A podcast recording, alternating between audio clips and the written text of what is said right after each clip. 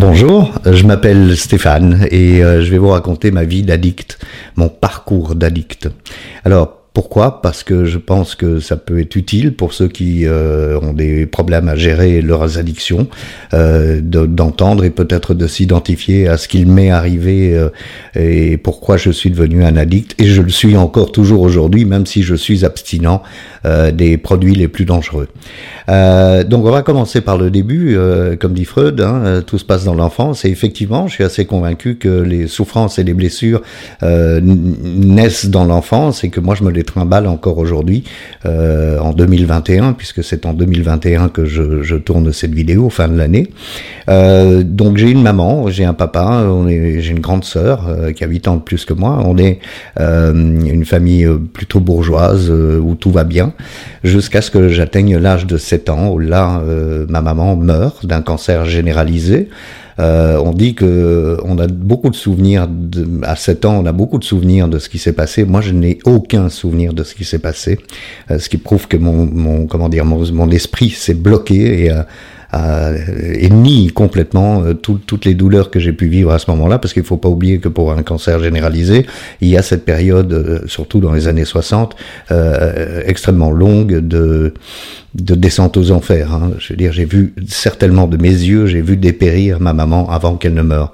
L'autre chose qui s'est passée aussi, c'est évidemment que quand maman est, morte, on m'a pas dit elle est morte. Je n'ai pas été invité aux funérailles. On m'a évité la douleur des funérailles. Euh, et donc on m'a dit elle est partie. Et du coup, écoutez, aujourd'hui j'attends toujours qu'elle revienne. C'est logique. Donc ça, c'est pas des choses à faire avec un enfant, je crois. En tous les cas, moi j'aurais préféré euh, ne pas vivre ce genre de, de, de, déni où on me dit elle est partie. Où, où est-ce qu'elle est? Alors, euh, ça c'est la première femme qui disparaît de ma vie et vous allez voir que c'est pas la seule malheureusement. Ma grande sœur prend le relais bien sûr. Hein. Elle a 8 ans de plus que moi, donc c'est un peu ma petite maman.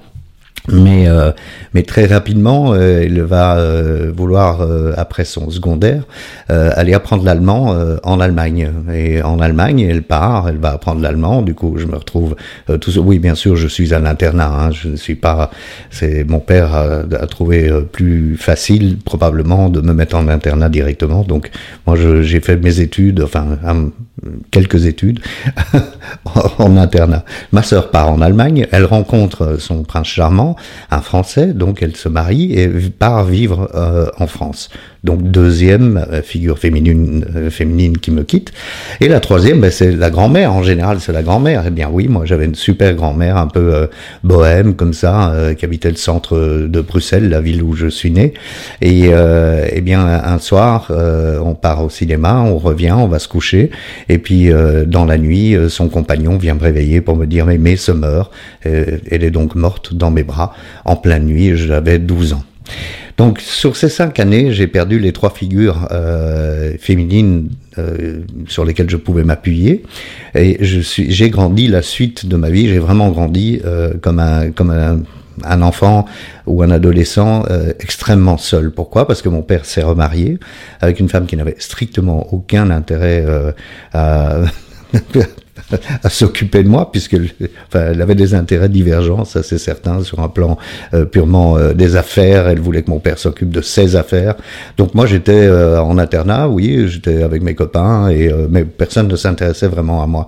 Et quand les vacances arrivaient, souvent on m'envoyait soit en Hollande pour apprendre le néerlandais, et puis soit on m'envoyait chez mon cousin, et mon oncle et ma tante, avec une tante qui est extrêmement difficile, compliquée et qui est certaine de son bon droit et de, de la manière, de la méthode qu'elle utilise pour euh, pour éduquer euh, ce petit garçon finalement que j'étais toujours, euh, et notamment de me laisser poireauter comme ça pendant des heures et des heures toute une après-midi devant une assiette parce que je ne parvenais pas à manger les légumes qu'elle avait décidé que je devais manger. Donc c'est de l'humiliation, c'est des choses à pas faire avec un enfant. Mais bon, qu'est-ce que vous voulez? Ça m'est arrivé, c'est comme ça. Donc grosso modo, je me retrouve en préadolescence à un âge où ma première addiction va être le refuge dans la musique. Et euh, quand je dis euh, addiction, c'est parce que très rapidement, je développe euh, un désir d'acheter tous les disques possibles des Beatles. Je tombe amoureux des Beatles et je fais la collection des disques des Beatles. Et du coup, je travaille pendant les, les congés scolaires. J'essaye d'économiser de, de l'argent pour acheter ça. Ensuite, je m'achète une chaîne stéréo, bien sûr. Ensuite, je m'achète une installation pour faire DJ, etc., etc. Et ça, ça a été ma première addiction. La deuxième addiction, eh bien euh, c'est euh, la cigarette. La cigarette à 12 ans, je me souviendrai toujours au collège où, je faisais euh, mes études, on, venait de rentrer en secondaire. Et derrière la piscine, on était trois. Et quelqu'un avait déjà fumé et les deux autres pas encore. Et je me suis mis à, fumer. Bien sûr, j'ai détesté ça, mais au total, eh bien, je suis resté 45 ans addict à la cigarette parce que je suis devenu immédiatement addict à la cigarette et j'ai fumé au total 900 000 cigarettes dans ma vie.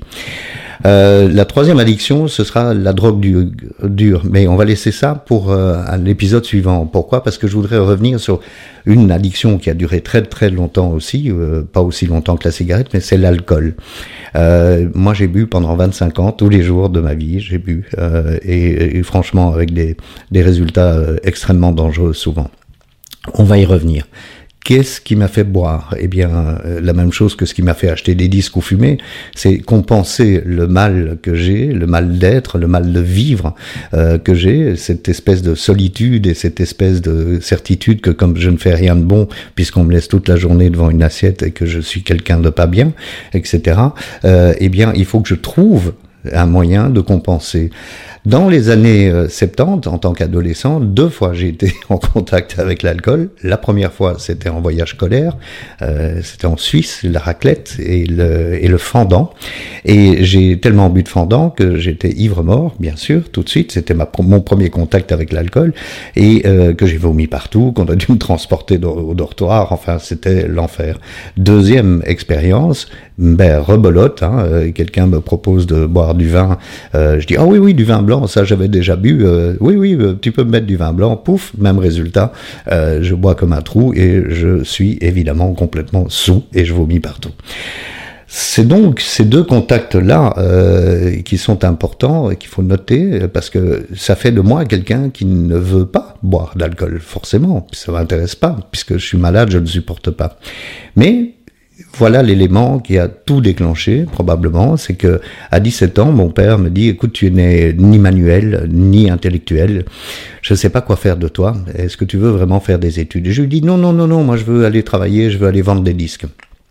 Et à 17 ans, je quitte l'école, donc j'ai pas ma, ma réto, et je vais euh, effectivement vendre des disques avec comme euh, secret, secret désir de devenir DJ je voulais absolument devenir DJ. Donc j'avais déjà organisé des sonos, on faisait des soirées et moi je faisais le DJ ok, mais bon, là je voulais être DJ professionnel. Donc je vais voir un, patron de boîte et je lui dis, euh, écoutez, euh, j'aimerais bien travailler dans votre boîte. Hein, quelqu'un m'avait filé le tuyau que le DJ ok allait partir et me dit, ben, il n'y a pas de problème, mais il faut que tu revois, euh, que tu me revois quand tu as 18 ans, parce que j'avais pas encore 18 ans révolu.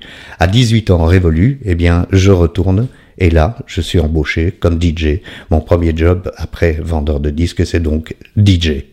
Et de là va partir toute une histoire euh, qui va être jalonnée de drogue et d'alcool, mais ça, on en reparlera la prochaine fois. À bientôt.